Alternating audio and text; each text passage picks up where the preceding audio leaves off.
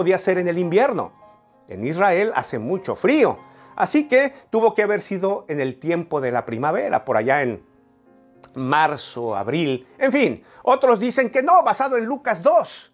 En Lucas 2, con el nacimiento de Juan el Bautista, su primo, que era seis meses mayor. Dicen, no, entonces hay dos momentos históricos en los que pudo suceder eso.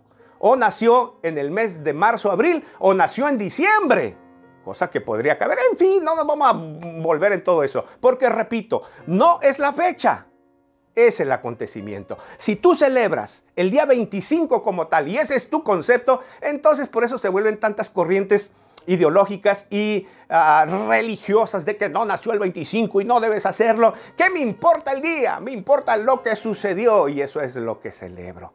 Que Cristo Jesús vino al mundo, esperanza para la humanidad, paz para la tierra, como cantaban los ángeles. No es la fecha. Si te clavas en la fecha, probablemente estás cayendo en el terreno de ser un pagano.